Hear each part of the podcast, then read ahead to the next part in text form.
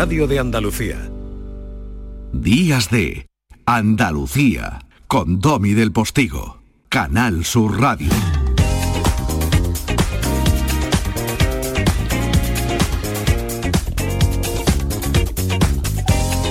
Diez y cinco de la mañana y la alegría de saberte incorporado e incorporada a la señal de Días de, de Andalucía. Gracias por estar ahí, niña.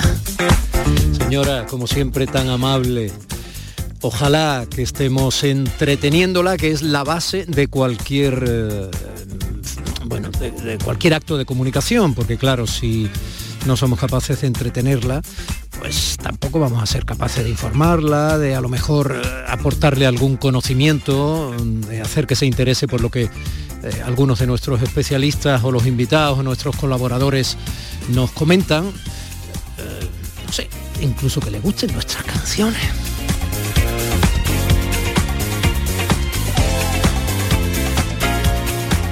Entretener con seriedad.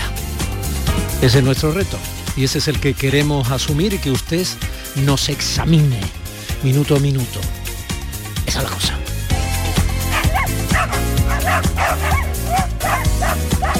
Y sacar a a los perritos también.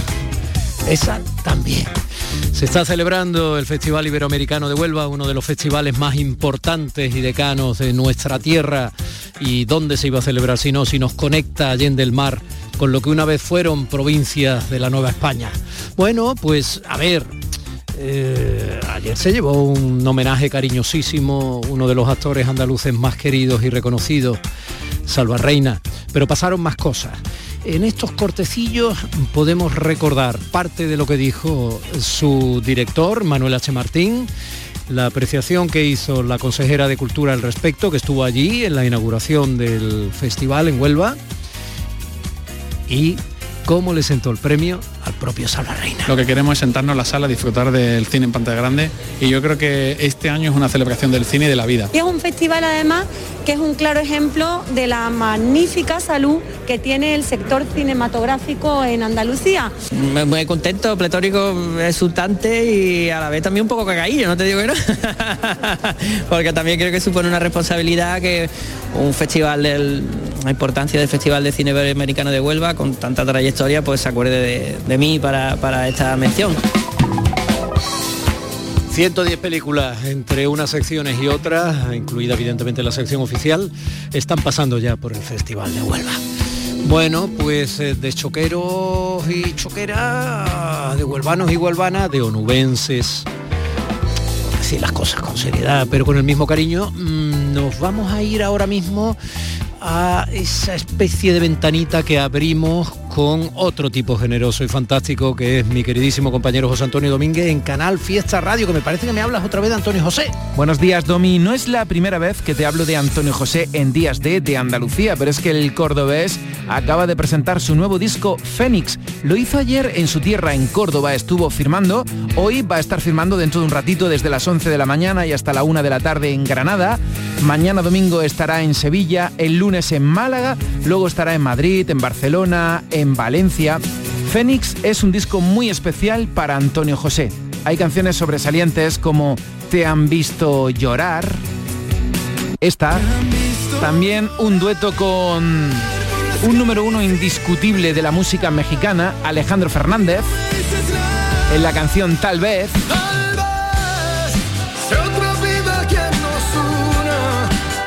tuve la En su disco hay patrones rítmicos de tendencia latina y urbana con la tradición flamenca de su querida tierra que es esta. Antonio José Fénix y otro dueto espectacular de un artista cordobés del que nos sentimos orgullosos aquí en la radio de Andalucía. Si es que desde que era un niño hemos visto crecer como artista y como persona con Morat. Esta canción es la que te dedico a ti y a todos los oyentes de Días de de Andalucía. Hoy, en un ratito firmando en Granada y ahora sonando aquí en Canal Sur Radio. Cuando yo te vuelva a ver, no sé qué hará mi piel si no eres quien la toca. Cuando yo te vuelva a hablar, no puedo asegurarte lo que hará mi boca. Y exactamente eso es lo que no pueden hacer, no pudieron hacer desde aquel nefasto 24 de enero de 2009 la familia de Marta. volverla a ver, volverla a tocar. Le habían dicho que habían visto a Miguel con una silla de ruedas. Eso ya mm, nos puso en alerta. Fuimos a, a poner la tercera denuncia a la una y media. Había un detalle que había entrado en escena que era mm, una silla de ruedas, que es un detalle que, que es muy importante. En este caso el policía que está allí recogiendo la denuncia pues dice, bueno, voy a llamar a sala a ver si cogen el teléfono. Es muy mala hora porque es la hora del cambio de turno. No darle prioridad a ese tipo de casos me pareció como una falta de sensibilidad terrible. ¿no? Mientras que la policía... Marta del Castillo, una chica sevillana que es un poco casi familia de todos los andaluces, ¿no? Le dijo a su madre aquella tarde del 24 de enero de 2009 que iba a ver un amigo. Tras una primera noche sin atender demasiado la denuncia de la familia, quizá acostumbrados en la policía que adolescentes y jóvenes protagonizan en ocasiones estas anécdotas familiares, ¿no?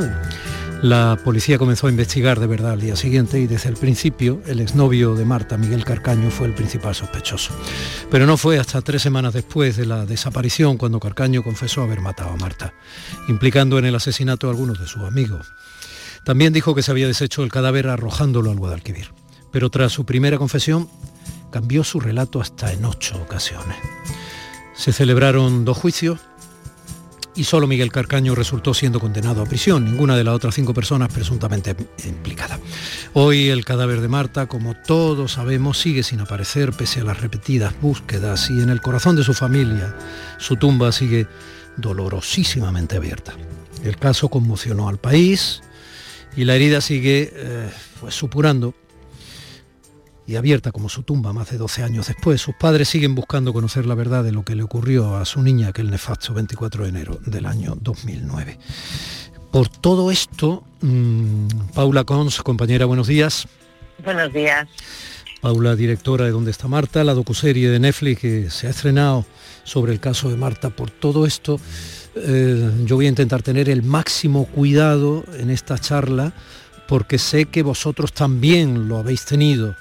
Eh, tanto dolor y al mismo tiempo tantas incógnitas eh, lo requieren. ¿no? Muchas gracias. Vosotros habéis partido mm, desde todo momento en que esto se hizo, la investigación se hizo tarde. Bueno, eh, nosotros sí que teníamos el dato de las famosas tres denuncias y de la tardanza de 17 horas. El resto no. Nosotros empezamos muy vírgenes a, investigar y a enfrentarnos a los eh, 7.000 folios del sumario, pero sin ninguna idea preconcebida. ¿eh? Eh, lo que pasa es que después, bueno, pues con calma, digamos que con la calma que, que ellos no pudieron tener, pues iban aflorando cosas, pero nos, muchas nos las fuimos encontrando, no las fuimos buscando. No es, no es fácil enfrentar una serie de estas características. Eh, ya sé que están además muy de moda y que también se han hecho grandes trabajos eh, cinematográficos y televisivos sobre hechos reales que desgraciadamente pues han producido mucho dolor, ¿no? Pero no es fácil. Eh, llamarlo además ¿Dónde está Marta? es otro reto, ¿no? Porque claro, yo, sí, te podría, yo te podría decir facilonamente dónde está, Paula.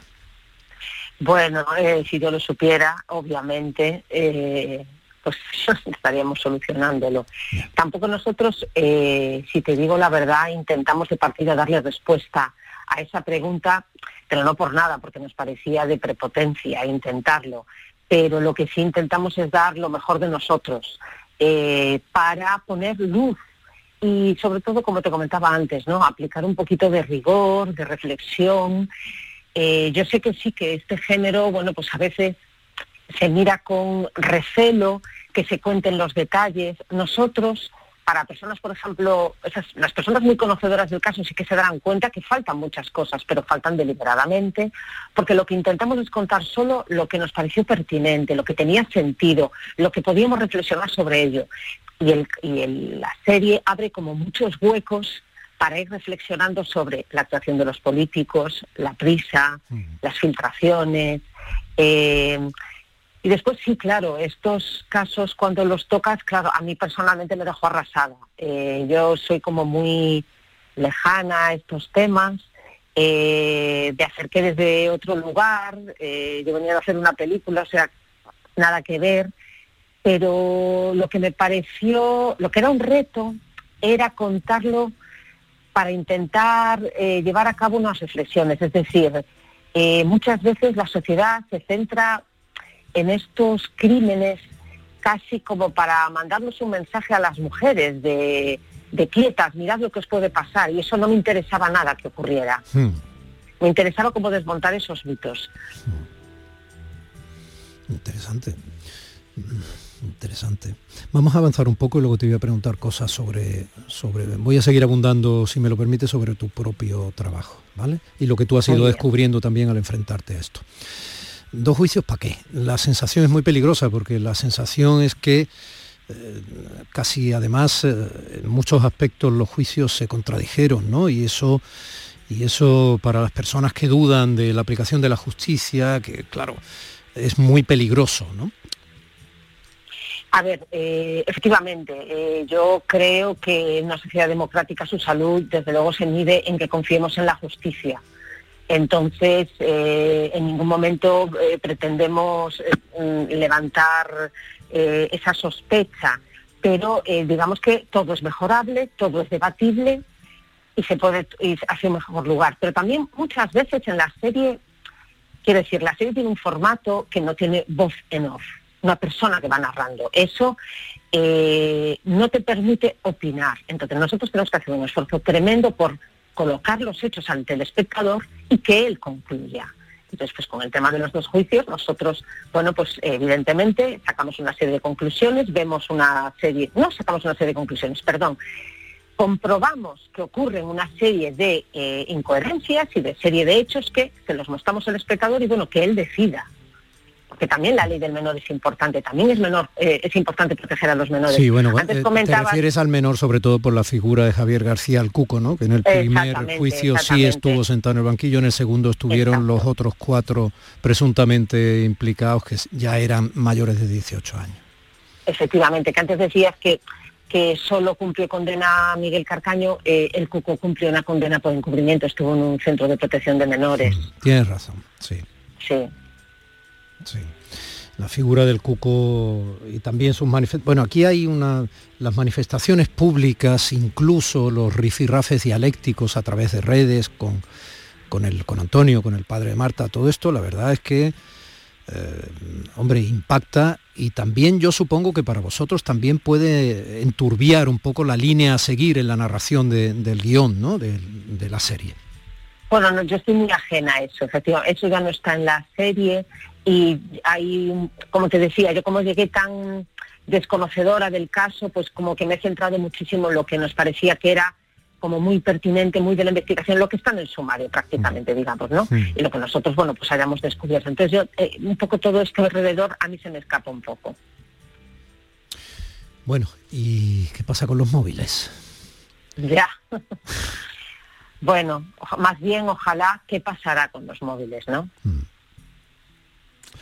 Es que, claro, es si no se atienden los móviles, ¿por qué no se lleva a cabo esa investigación? Es que mm, ya, eh, nosotros eso no podemos tener respuesta. Eh, desde luego, yo no me puedo poner en la cabeza de ellos.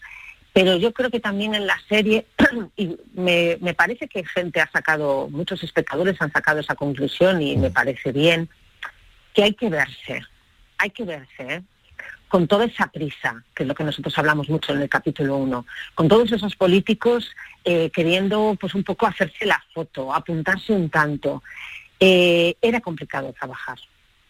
era complicado trabajar, era complicado separarte y, a veces pues como que lo más obvio es eh, lanzarse con todo lujo de efectivos a buscar en un río, cuando a lo mejor era mucho menos glamuroso, pero más efectivo, pues cuatro ingenieros de telecomunicaciones en un cuarto. Mm. Pero eso, ya digo, es fácil decirlo desde la calma y desde el sosiego, pero el caso es que ocurrió.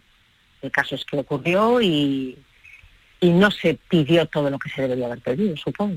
Mm. Ahora, nosotros siempre recalcamos, y de verdad que lo creo, ¿eh? porque una cosa es que la policía no aparezca en el documental y otra cosa es que no hayamos hablado con policías.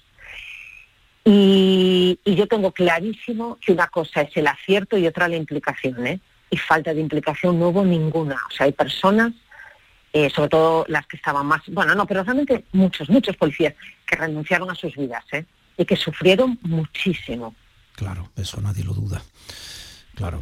Eh, y, y tiene razón, está muy bien que contextualices permanentemente eh, aquel, aquel momento, ¿no?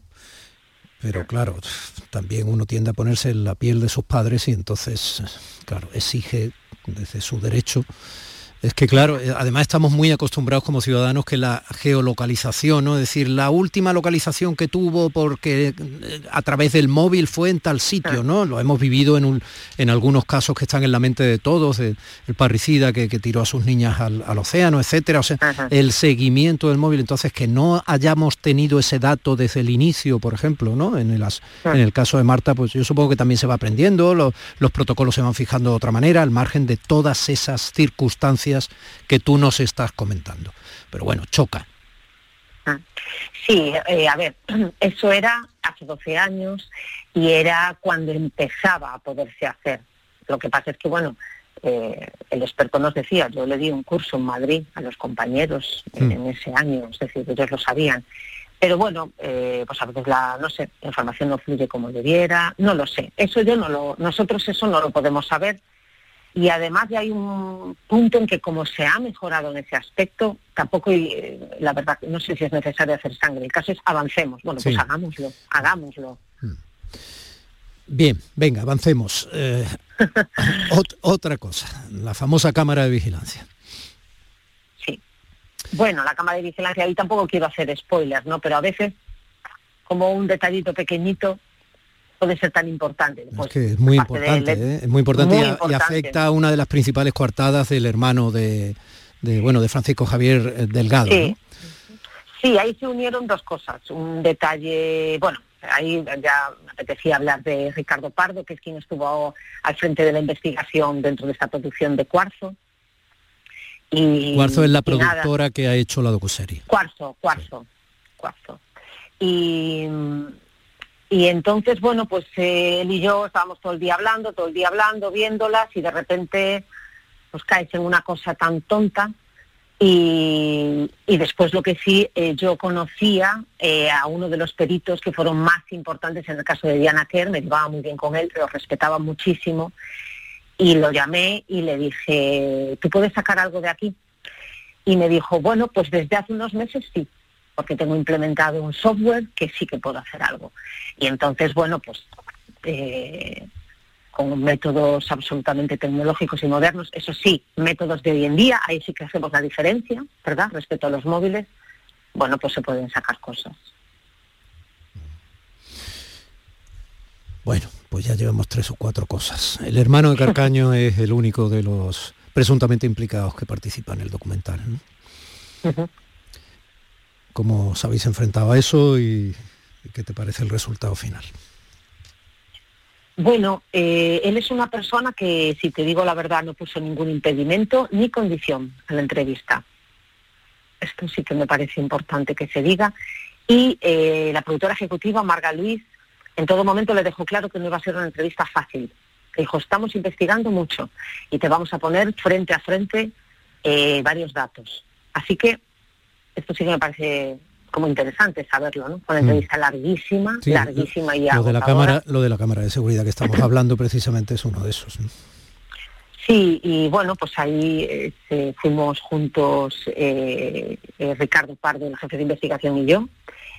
Bueno, eh, um, nosotros hicimos la entrevista eh, periodísticamente que creímos eh, pertinente y, y pues ejercer el periodismo hasta las últimas consecuencias, ¿no? Descubres algo y lo contrapones con, con la persona a la que le afecta. En ese sentido sí que me quedo satisfecha, ¿no? Y que esa persona diga lo que opina y el espectador ya que saque su conclusión y algunos de los datos que salen a la luz, bueno, pues eh, ya quien eh, sea eh, pertinente juzgarlo tenerlo presente, pues lo haga o no. ¿Tu relación con la familia, Paula? Pues excelente, excelente. Es que son fantásticos. Ellos vieron la serie, ¿no? Antes de que... Sí, sí. Bueno, eh, Eva me mandó un mensaje lo que viene, dice, ya, ya llevo vista tres veces. Guau, qué difícil ponerse de verdad en, en- en- en la piel de, este- de esas personas. Bueno, ¿tú la viste con ellos? No, no, eso sí que no. Eso ya me parecía demasiado. Respetamos sus tiempos y, no, no.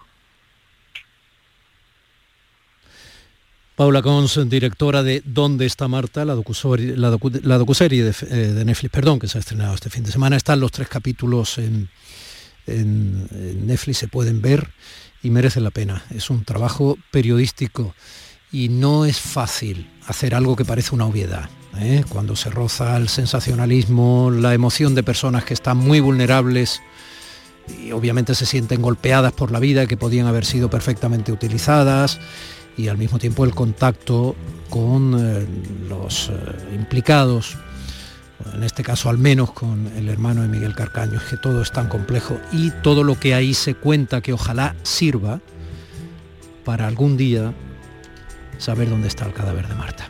Por lo menos para la tranquilidad mínima de unos padres que ya no tienen prácticamente casi nada más que ganar y lo han perdido casi todo. Paula, compañera, un abrazo. ¿Quieres decir algo más? Muchas gracias. No, nada, que muchas gracias. Gracias a ti. Un beso. Lo único que queremos es enterrar a Marta. Nosotros no podemos vivir sin saber dónde se está pudriendo. Pensaban que esto iba a ser solamente una niña desaparecida. Pero aquí estamos su padre y yo.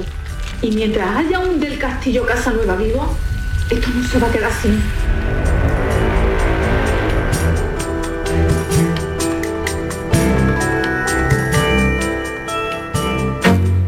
Canal Sur Radio, Días de Andalucía, con Domi del Postigo.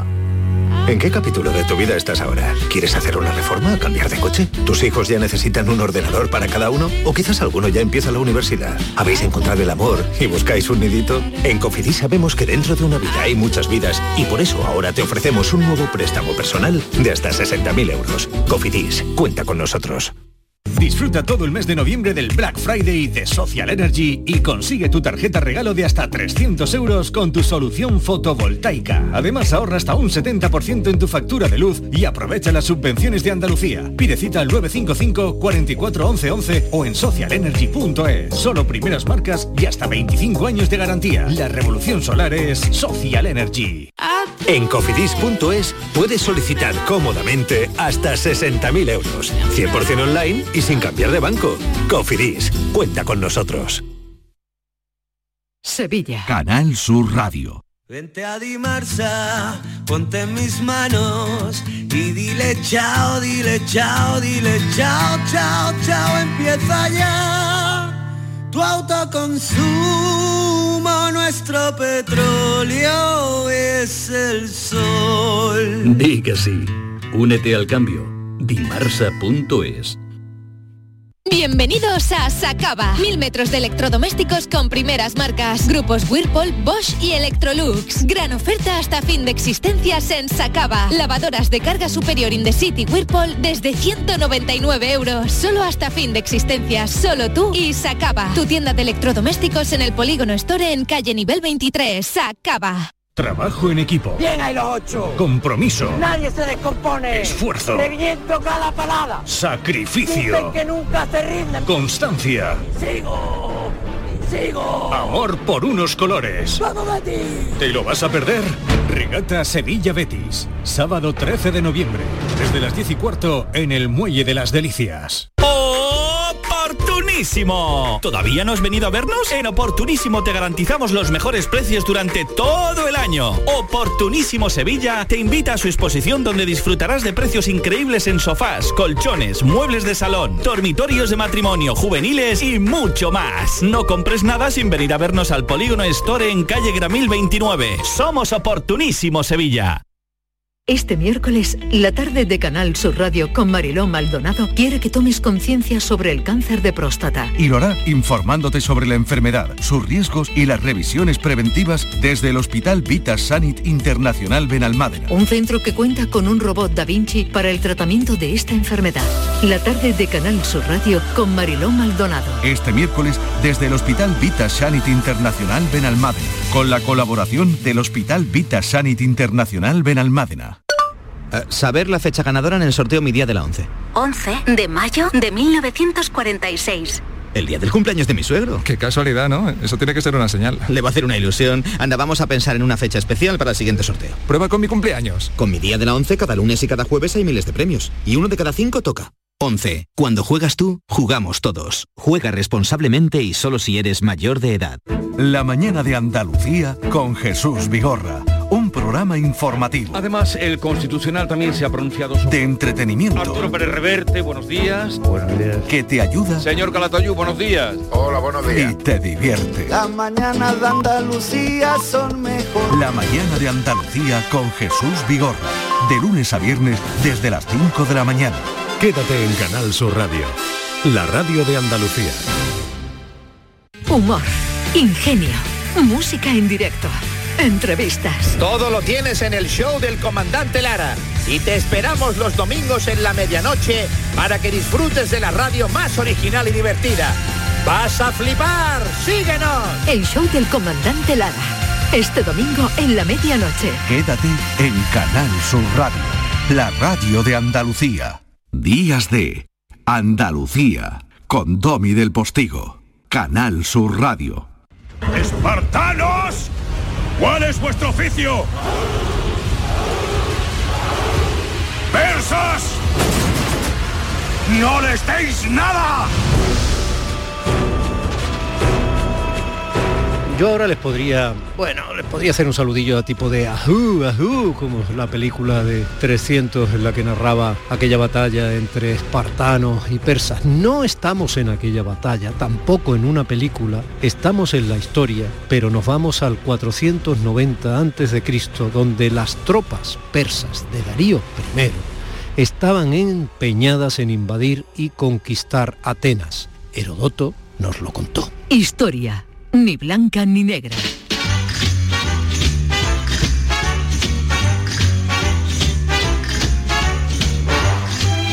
Sobre todo nos contó aquella proeza de Filipides, ¿no? Que se, andó, se enduvo medio mundo para llegar rendido, como hay algún cuadro precioso, a pedir ayuda, una ayuda que luego no le dieron. Pero yo, cuando pido ayuda para entender la historia y para saber algo de ella, tengo una Elvira Roca Barea y no hay dos. Elvira, buenos días. Muy buenos días, caballero. Encantada de irles.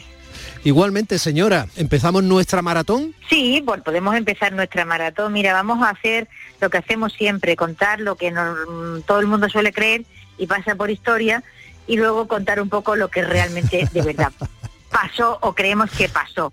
En cualquier caso, lo que sabemos que no pasó. Y lo dejamos así un poco in medias res. Realmente la historia del corredor Filipides no aparece hasta cinco o seis siglos después de que tuviese lugar la batalla de Maratón. Precisamente Herodoto lo que nos cuenta es un poco otra cosa, es decir, sí nombra a Filipides, pero lo que nos dice es que es el enviado de los atenienses a Esparta para pedir ayuda para hacer frente común contra la invasión de las tropas de Darío, que es uno de los grandes, grandes reyes de la historia de la antigüedad, forjador de un imperio realmente extraordinario y que merecía una posición un poco menos negativa, porque nosotros, claro, hemos heredado el hecho de que fue enemigo de los griegos, pero como eh, forjador de unidad política y de estabilidad fue extraordinario. No vamos a hablar de Darío. Vamos a colocar esto en espacio y tiempo, ¿te parece? Me parece estupendo. Vamos a hacer la salvedad entonces de que aunque Filipides quizá no fuera el inventor de la maratón, pues eh, la maratón sigue teniendo ese nombre, ¿no? Y por Filipides bien, en cierto modo. Sí, sí, pero esto lo vamos a contar al final, si tú me permites. Hombre, por cómo, favor. cómo Claro, llega claro. a existir las maratones en los tiempos modernos. Ahora mismo estamos en el 490 antes de Cristo y probablemente en el septiembre tiene lugar una batalla que se desarrolla en una llanura, una llanura pequeña y con um, ciertas características muy peculiares como una zona, digamos, eh, de montaña, de montaña un poco montañosa o un monte, digámoslo así, ¿no? Por una de las partes, cerrados por un monte, por una de las partes, y por otra con una serie de, de pantanos, o sea, de tierra de tipo pantanoso y difícilmente transitable, ¿no? Entonces, ¿Por qué de repente les da a los persas por, por ir a- hasta Grecia y por qué lo que ha pasado a la historia como una agresión, un intento de ocupación? Bueno, los persas tienen sus motivos, es decir, eh, se habían producido una serie de levantamientos en el Asia Menor y en Chipre que habían sido claramente alentados por los atenienses y por algunas ciudades griegas, pero sobre todo por los atenienses que siempre fueron los más activos en, en política exterior, digámoslo en términos modernos, ¿no? Y entonces ya pues a Darío se le había ahumado el pescado ya con, con respecto a esa mm, en, en ese andar constantemente metiéndose en, en su patio trasero y había decidido invadir probablemente para quedarse, pero en cualquier caso para hacer una operación de castigo que los pacificara y los dejara una temporadita más tranquilos, ¿no? y con menos ganas de dar bronca. Entonces había comenzado la- eh, una fase primera a través de Tracia y Macedonia. En general, con poca guerra, las ciudades griegas fueron aceptando el dominio de los persas. Y todas las ciudades eh, pactaron en, en condiciones bastante favorables, que era en realidad lo que había sucedido en la Jonia, en la zona del Asia Menor, etcétera, con muchas ciudades griegas en las que, bueno, pues eh, había de algunas polis más influyentes que otras, eh, Atenas que siempre tuvo vocación de imperio, y a lo mejor puede que en la zona, por ejemplo, del Asia Menor, las condiciones que los persas ofrecían pues eran mejores que las de los atenienses. Consideramos que esto pudiera ser así. Y en cualquier caso, eh, hay un momento en el que eh, una tras otra las polis griegas van aceptando el dominio persa menos Esparta y Atenas, ¿no? Esparta y Atenas que son como los gemelos, o sea, Castor y Pollux, siempre enfrentados, imposible de entender la vida del uno sin la vida del otro. Yo tenía un profesor de griego en la Universidad, Aurelio Pérez Jiménez, gran profesor, que decía que Esparta y Atenas era como los rusos y los americanos, ¿no? Y entonces los atenienses tenían la costumbre de contarnos la historia siempre muy amaquilladita. Mm. Fueron unos grandes liantes los atenienses, ¿no? Mientras que los espartanos pues lo hacían todo a lo bruto y no muy, muy torpes para el tema este del maquillaje histórico y de la propaganda de sí O sea que las eso- etiquetas siguen siendo válidas. Los atenienses más políticos, los espartanos más guerreros. Bueno, y sobre todo los atenienses grandes escritores, grandes, grandes forjadores de narrativa mítico-épica. Una de ellas es esta, la de Filipides, ¿no? La cosa es que, bueno, lo que nosotros eh, nos han contado es, este, es esta carrera fantástica, ¿no? Los se acercan ya a, a la zona de Esparta y Atenas, y ahí esto es lo que nos cuenta Herodoto, porque Herodoto no cuenta la historia que luego aparecerá de la gran carrera de los cuarenta y tantos kilómetros desde la llanura de Maratón hasta Atenas, nos cuenta que los atenienses envían a un corredor 200 kilómetros, que es lo que separa aproximadamente Atenas de Esparta, a pedir ayuda a los espartanos para hacer frente a los ejércitos persas y que supuestamente los espartanos niegan esa ayuda y dejan a los atenienses, digamos, abandonados, solos, defendiendo el honor de los griegos y eh, su independencia numantina frente a todo lo demás. Bueno, esto no fue tan exactamente así, ¿no? Lo cierto es que, según parece y porque varias fuentes coinciden, espartanos y atenienses respondieron a los embajadores persas que les exigían sometimiento ejecutándolos directamente, sin más. Y a partir de ahí se Eso es, desencadena... eso es sometimiento total y automático. Eso, eso ya indicaba la- las intenciones que ambos tenían, ¿no? A partir de ese momento, bueno, pues pues Darío envía a Datis y a Artafernes, que son dos grandes generales suyos, Artafernes era sobrino suyo, y desembarcan las tropas, o sea, ocupan la zona de la llanura de Maratón por consejo del tirano Hipias, y ahora hay que detenerse un poco en cuestiones de política interior ateniense, es decir, Hipias eh, había sido derrocado en Atenas y eh, se encontraba en la, en la corte de Darío y Hipias tenía en el interior de Atenas muchos partidarios, es decir, probablemente los eh, persas lo que hubieran hecho, pues eh, si hubiesen derrotado a los atenienses hubiera sido reponer a Hipias, al gobernante anterior que había sido derrocado. Entonces es Hipias, que es ateniense, el que aconseja eh, desembarcar, o sea, el que, aconseja que la batalla se desarrolle en esta llanura de maratón, ¿no? Y Yo creo que no tenemos tiempo de explicar los detalles de la batalla, que son muy interesantes, No, ¿no? pero están ahí en internet y en los libros. Entonces lo que nosotros hacemos es estimular ese hambre de conocimiento para que quien lo desee vaya a las fuentes o vaya a la documentación que tenemos más pedagógica, más didáctica, ¿no? Por supuesto, y es una buena, es una muy buena política. Smilciades, el general que manda a las tropas, realmente se ha mitificado hasta el extremo, la diferencia numérica, bueno, los persas seguramente eran el doble. Y, eh, y Pero eso es real, terreno- ¿no? Es real. Está claro sí, que los persas parece eran que eran muchos el más. doble, que eran que los, los persas eran mucho más.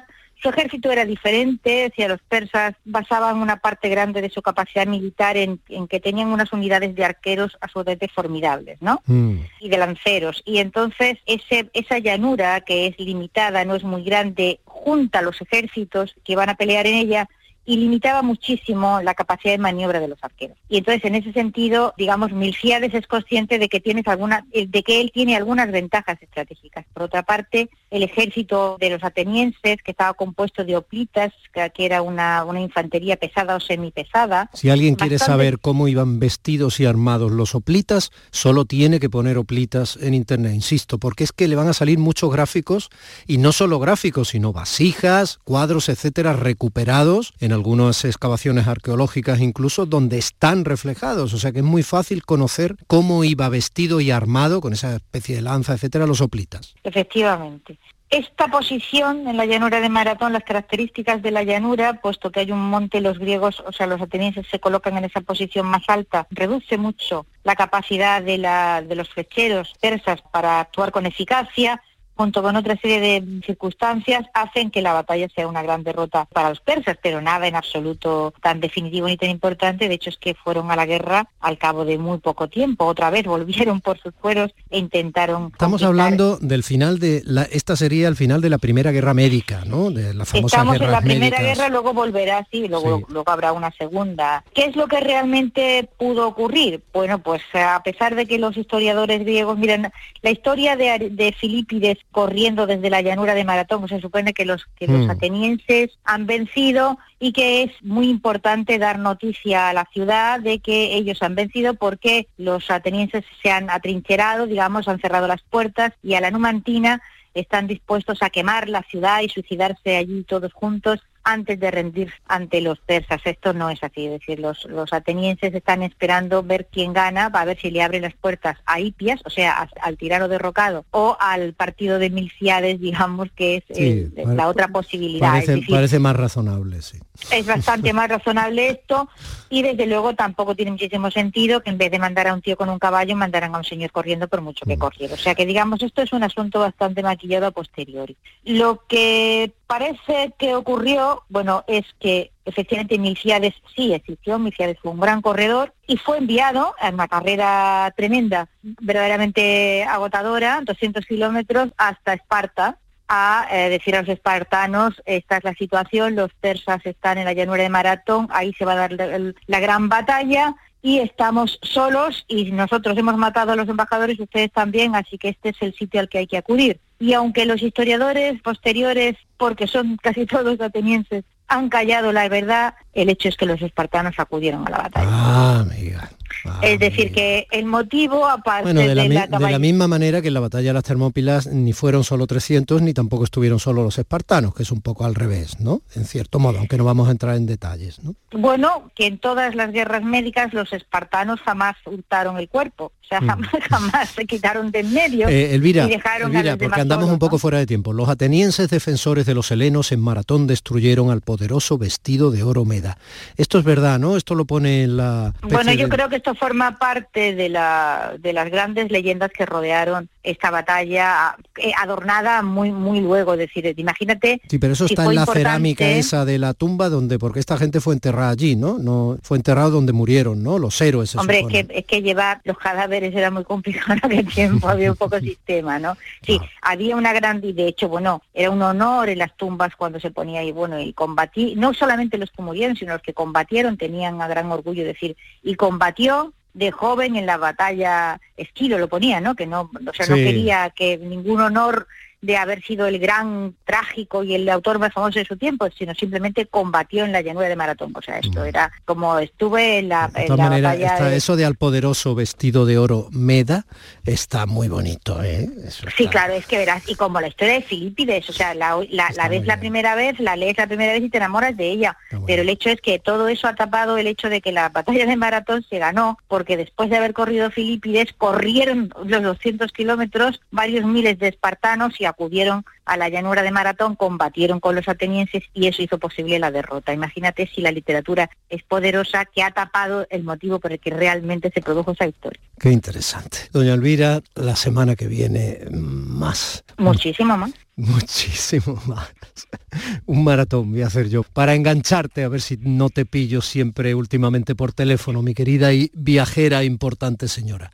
Un beso grande. Bueno, caballero, yo espero que mi vida viajera se sosiegue. Que me he enterado que, me he enterado que en su pueblo le han puesto el nombre, su nombre a la biblioteca municipal y eso me parece maravilloso. A mí también me parece maravilloso, no sé cómo agradecer ese detalle tan precioso que han tenido conmigo, de verdad. Ha sido una maravilla. Un Así besazo que enorme a la gente de mi pueblo. al ayuntamiento del Borge, ayuntamiento. al ayuntamiento del Borge, bravo por la decisión.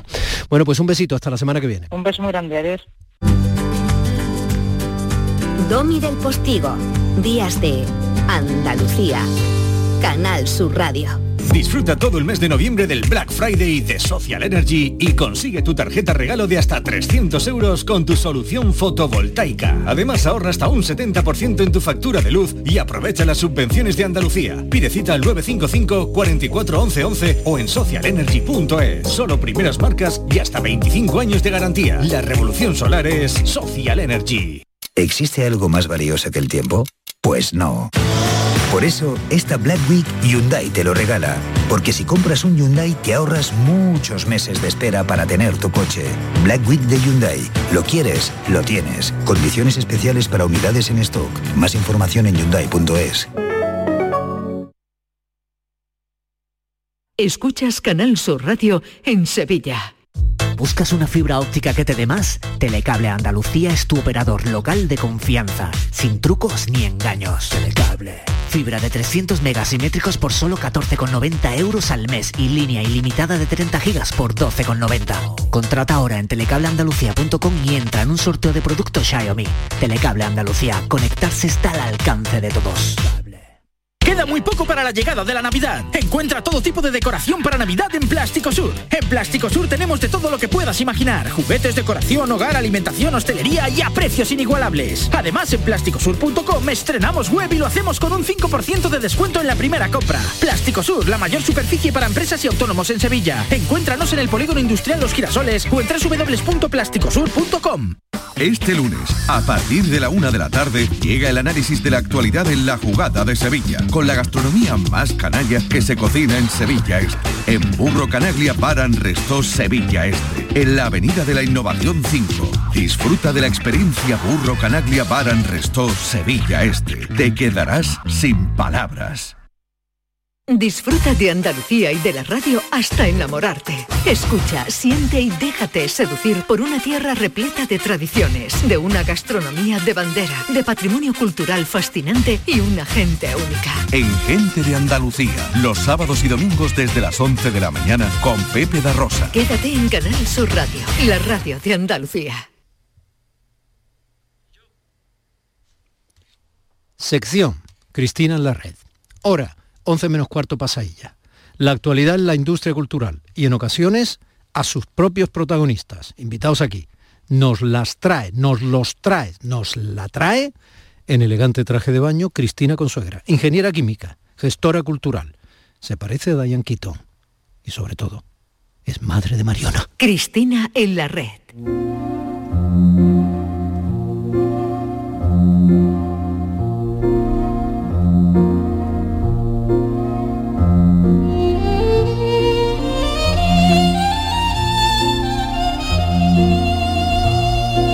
Cristina, buenos días. Buenos días, ¿qué tal? ¿Cómo estáis? Estamos bien, ¿y tú? Con ese soniquete, se te ha pegado, que estás en Se me ha pegado el Bilbao. acento, se me ha pegado el acento un poquito, ¿eh? Se me ha Oye, pegado. Oye, ¿conoces? Eh, Estás ahí en Euskadi, ¿no? Pero estoy, en realidad he estado en Logroño, ¿eh? Ahora estoy en Bilbao haciendo eh, eso, para, a punto de coger el avión para volver a, a la tierra. Bueno, de Logroño ya hablamos y de y de su y de y de su- y de de- las rimas. no y de sus vinos y de sus vinos. Bioquímica antes que eh, química sin química. de la vida. Bioquímica antes que química de la vida. Y, y y te quiero decir que aunque has buscado con mucha intención por ejemplo este tema de Morricone eh, te quiero decir que aunque vamos a hablar de si esta sociedad se está volviendo antiniños o no, te quiero Sí. decir que me ha enviado un saludo a alguien a quienes ambos admiramos mucho, Juan Jacinto Muñoz Rengel. Ay, que publica nuevo libro, publica nuevo libro. Sí, sí, sí, sí, sí. Pero que lo cuente él. Amigo Domi, queridos oyentes de Días de, de Andalucía, os interrumpo solo un instante para anunciaros que hoy estoy en Málaga, en mi Málaga natal, que he venido para presentar mi última novela, probablemente la novela más gamberra y más pulp que he escrito hasta el momento, La capacidad de amar del señor Konisberg, que cuenta la historia de un tipo inalterable, un tipo muy serio que se resiste a cambiar, que se agarra a sus rutinas, a sus principios férreos, pero uno sabe que yo le tengo reservada toda una batería de, puntos de giro disparatados. Eh, no solo va a cambiar su entorno, sino que va a cambiar varias veces el propio planeta. El planeta va a mudar de piel y la novela va, va a transmutar eh, de un género a otro. Y, bueno, tras todos esos puntos disparatados, una invasión alienígena, que es lo que planteo al principio, se va a quedar en nada. Solo digo eso. Yo lo que quería con esta novela era divertir y era también sorprender y que se pase la gente un buen rato. Eh, también es lo que vamos a intentar esta tarde en la, en la presentación. Será hoy sábado a las 6, a las 18 horas en, la sala Isabel Oyarzábal, que está en el edificio de la Diputación de Málaga en la Plaza de la Marina número 4.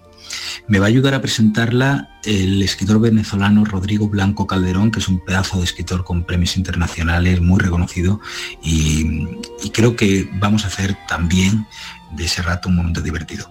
Después estaré firmando en la Feria del Libro, que, que, es justo abajo, en la Plaza de la Marina, en la caseta de la librería Luces. Eso va a ser a partir de las siete y media. Estáis todos invitadísimos a venir a ambas cosas, a una, a las dos, a la que queráis y ojalá podamos saludarnos. Un abrazo a todos. Pero tú estás en Bilbao. Bueno, pero yo estoy a punto de embarcar. Yo de hecho he visto que tenía que hablar con Domi del Postigo en días de Andalucía y que por lo tanto el que el avión despegara era totalmente secundario. Cariño, eh, días de, porque estás tú, comprendes, es como un desembarco, es un día sí. señalado, un día especial, días de, de, de Andalucía, días de. Y en ese día de hoy nos has propuesto algo mmm, que me parece arrebatadoramente urgente, valiente, sí, urgente sí, y que escuece. Bueno, ¿qué nos pasa con los niños en esta sociedad? ¿no? Estábamos escuchando efectivamente la pieza de Morricone de Cinema Paradiso, ¿no? De la peli de Tornatore, en la que ese crío descubre la vida a través del cine, pero descubre la vida a través del cine con una mirada de niño. Y, y, tú y yo que lo hemos hablado muchas veces cuando hemos terminado el programa, ¿no? Nos quedamos hablando tú de tus críos, yo de la mía. Y, y es algo que me preocupa porque llevo mucho tiempo observando eh, de manera silenciosa, ¿no? Porque creo que la observación requiere para que sea reflexión del silencio. Pues esta especie de señalamiento, ya lo vimos en el confinamiento también, a los niños y niñas, ¿no? Esta, estas noticias que aparecieron, bueno, que aparecen de vez en cuando, de manera anecdótica, pero que dicen mucho de la sociedad que estamos construyendo, de los niños que no pueden ir a restaurantes, no pueden quedarse en hoteles, ¿no? Eh, y estas etiquetas tan horribles de kid friendly, ¿no? Si una sociedad eh, lo que hace es señalar a los niños y a las niñas como seres incómodos, esa sociedad, además de ser una sociedad ter terriblemente adanista y narcisista, está eh, matando la esperanza. Eh, el, el, otro día te decía, eh, preparando la sección, que quería traer a pasear por Cristina en la red Ana María Matute, que es una escritora que siempre recomiendo, a la que siempre además vuelvo cuando la vida se pone un poquito fea, eh, porque es una escritora que lo que lo que hizo es construir su literatura desde la infancia.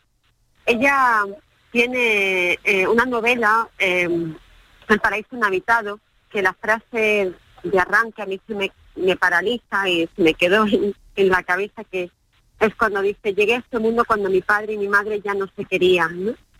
Y se entiende eh, toda la trayectoria de Matute, su vinculación a la infancia justo en el paraíso inhabitado, porque ella fue una niña que fue una niña fracturada, una niña desprovista de infancia, ¿no?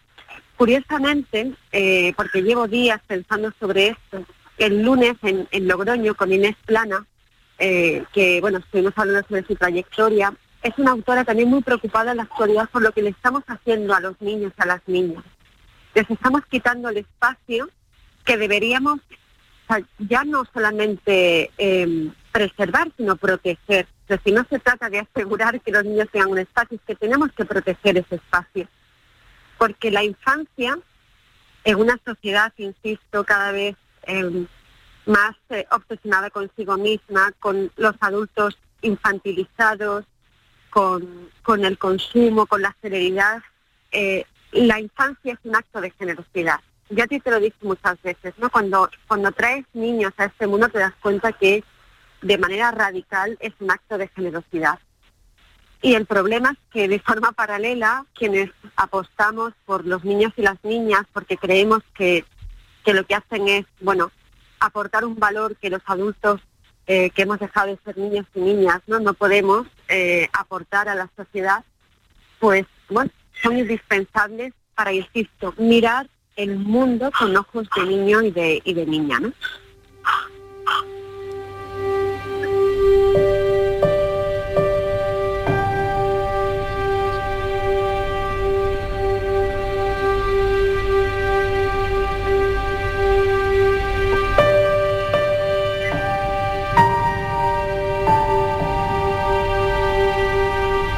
Este Shieldhood de, de Splat, Cristi. Bueno, es El árbol de la vida de Terrence Malick. Es una película que a mí es una de mis debilidades. Malick es una de mis debilidades y concretamente este poema visual, ¿no? Que pues lo cuenta un niño, eh, cuenta cómo su padre y su madre también dejaron de quererse, ¿no? Y las consecuencias de querer crecer rápido. Bueno, son maneras de, de estar en el mundo a través de la infancia. Yo con, con, con esta conversación entre tú y yo, más monólogo por mi parte, em, lo que quiero es que pensemos eh, lo que está sucediendo con los niños y las niñas. Es decir, algo que puede ser tan anecdótico como prohibir, que es muy fuerte, ¿eh? prohibir en un restaurante el acceso, la entrada a un niño o una niña porque el niño simplemente o la niña se comporta como lo que son. Eh, eh, no, yo te decía el otro día medio en broma, medio en serio, yo nunca le he tenido que llamar la atención a mi hija en un restaurante, y es así, pero sí amigos por el comportamiento, ¿no? A los adultos. Eh, y creo que es, es momento de reflexionar sobre la sociedad de, le- de la que participamos y, e insisto, de la que, o sea, entre todos estamos construyendo. Que esta sociedad no se preocupa porque los niños y las niñas tengan un espacio propio, un espacio en el que puedan ser eso, espacios públicos que pensemos para ellos, esta etiqueta absurda de ciudad de la infancia, una ciudad para que sea una ciudad de la infancia tiene que tener eh, zonas verdes, tiene que tener parques, eh, tiene que ser pensada para que además de los sujetos productivos que somos los adultos, ¿no? que estamos todo el día corriendo, consumiendo, produciendo, bueno, pues hay unas personas pequeñitas que lo que quieren simplemente es estar en la vida, ¿no? Ya Eso- tendrán tiempo de, Esos niños son el único futuro posible. Efectivamente, es la Y- esperanza, es la esperanza, Domi. es así. Si a la sociedad, o aparte de la sociedad, a mí me encantan los perros, ¿eh? soy un gran amante de los animales, lo he tenido desde pequeño, pero si esa sociedad eh, a veces le molestan más incluso que, que- que las propias mascotas, eh, si los niños son el futuro, esa sociedad es que no tiene presente. Cristina, no hace falta que te vayas a Bilbao para eh, hablar conmigo. Quiero decir, eh, también aquí hay una distancia prudencial, dentro llevamos nuestras mascarillas y mm, me encanta tenerte cerca. Entiendo que no te has ido a Bilbao solo por eso, sino para trabajar, ¿eh? Efectivamente. asumiendo el brillo que dentro de la gestión cultural tiene tu firma, pero en la medida de lo posible, eh, vente prontito, ¿vale? Hombre, el próximo sábado me tienes allí, ya lo sabes, ya lo Ay, sabes. señor, no sé yo si he hecho bien. Un beso, guapa. Un besito. Hasta que encuentre el amor, eso a quien quiera.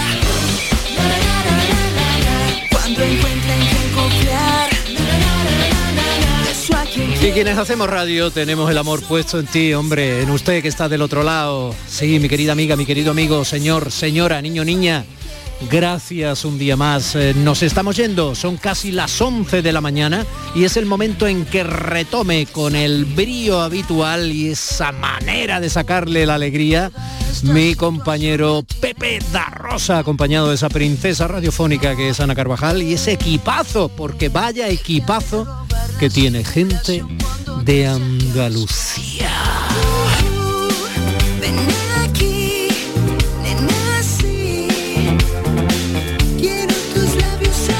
Madre mía, no le voy a hacer repaso de todo lo que ha sido hoy contenido fundamental de Días de Andalucía, ni de lo diverso, que yo mismo también me estoy sorprendiendo echándole un vistazo al guion, pero bueno, no le quiero hacer repaso, pero que ojalá que lo que ha sido hoy el programa le haya supuesto, como digo una y otra vez, un verdadero abrazo de respeto y cariño desde la radio de los andaluces y las andaluzas, desde Canal Sur. Familia, besos, gracias hasta mañana. Domi del Postigo en Días de Andalucía. Este programa que acabas de escuchar y todos los que te gustan están siempre en la radio a la carta de Canal Sur. Descárgatelos para escucharlos cuando quieras y donde quieras y con quien quieras. Quédate en Canal Sur Radio, la radio de Andalucía.